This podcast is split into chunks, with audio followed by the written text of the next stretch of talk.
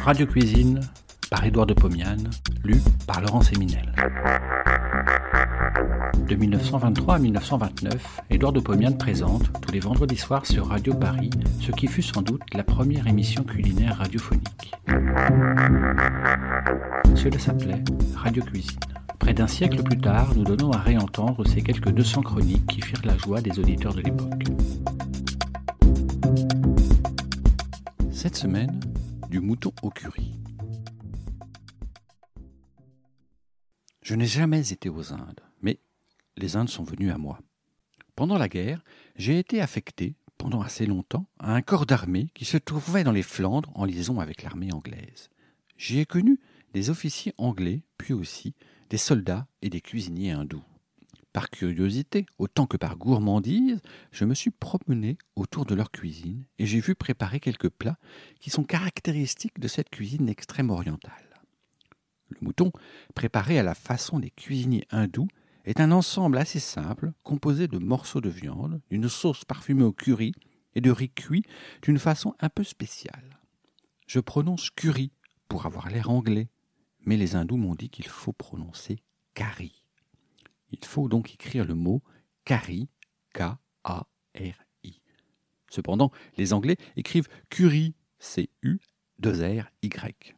C'est sous ce nom et cette orthographe que vous le demanderez à votre épicier. Le curry est un mélange d'épices dont la composition est éminemment variable. Aux Indes, chaque ménagère s'en va au marché aux épices. Elle achète un assortiment de racines et de graines sèches. Elle les broie au mortier et obtient ainsi une poudre très parfumée dont elle garde jalousement la composition. Il existe donc un nombre très grand de formules de curry. Cependant, dans toutes entre la racine de curcuma, l'anis étoilé, le piment, le cumin. Comme vous ne ferez jamais vous-même votre curry, achetez-en donc, je vous le répète, un flacon chez l'épicier qui le fait venir d'Angleterre. Je prépare donc mon plat hindou. J'ai devant moi la viande. 750 g d'épaule de mouton désossée et coupée en morceaux. Pour la sauce, 250 g d'oignons, une pomme rainette, un flacon de 50 g de curry, 60 g de beurre, 100 g de crème épaisse, et pour le riz, 400 g de riz. Je vais tout d'abord préparer la viande et commencer la sauce. Pendant qu'elle cuiront, je préparerai le riz je n'aurai plus qu'à terminer la sauce et à servir le mouton dans sa sauce et le riz dans un saladier.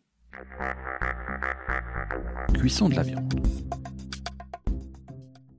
Je prends une cocotte en fonte, j'y pose le beurre, je place sur le feu, le beurre fond, il chante, il se tait.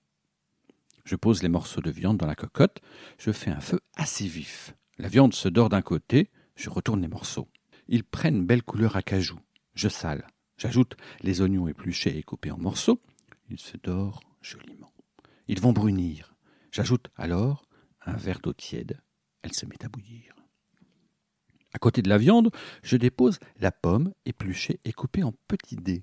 J'ajoute deux cuillères à café de curry. Je mélange. La couleur devient très belle. Je goûte. La sauce n'est pas aussi forte que je croyais.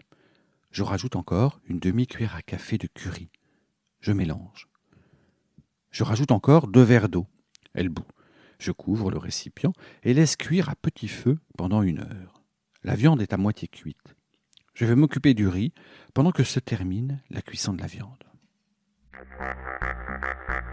Cuisson du riz à l'hindou. Je lave le riz à l'eau froide. Je le laisse tremper dix minutes dans l'eau froide. Je le retire de l'eau en le jetant dans une passoire. Sur un grand feu, je pose une cocotte de fonte contenant deux litres d'eau froide. J'y plonge le riz lavé. J'attends l'ébullition. L'eau bout. Je la laisse bouillir deux minutes. Je verse le tout sur une passoire. L'eau s'élimine. Je transvase le riz dans la cocotte et je la couvre en interposant un linge entre le couvercle et le récipient.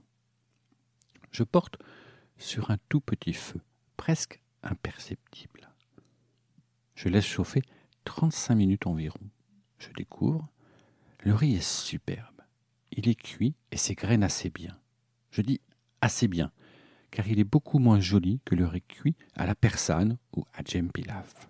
dont je vous ai entretenu dans une chronique de l'an passé. Je laisse la cocotte ouverte et je reviens à mon mouton.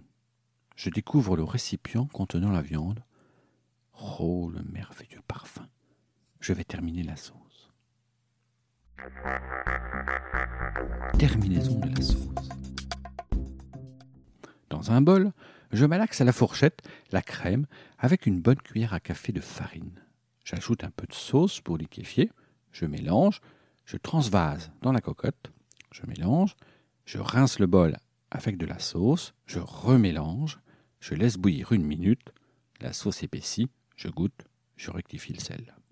Je transvase la viande et la sauce dans un plat creux, puis le riz dans un saladier. Chacun se sert en arrosant copieusement le riz avec la sauce. La caresse de la crème, le velours du riz atténue sur le palais le feu du curry. J'ai de la chance. Je possède une bouteille de sauterne assez doucereux. J'en verse dans les verres. J'en bois une gorgée. Je ferme les yeux. C'est fou ce que peut faire l'imagination. Je cherchais ma serviette pour m'essuyer les lèvres. Bon appétit et à la semaine prochaine.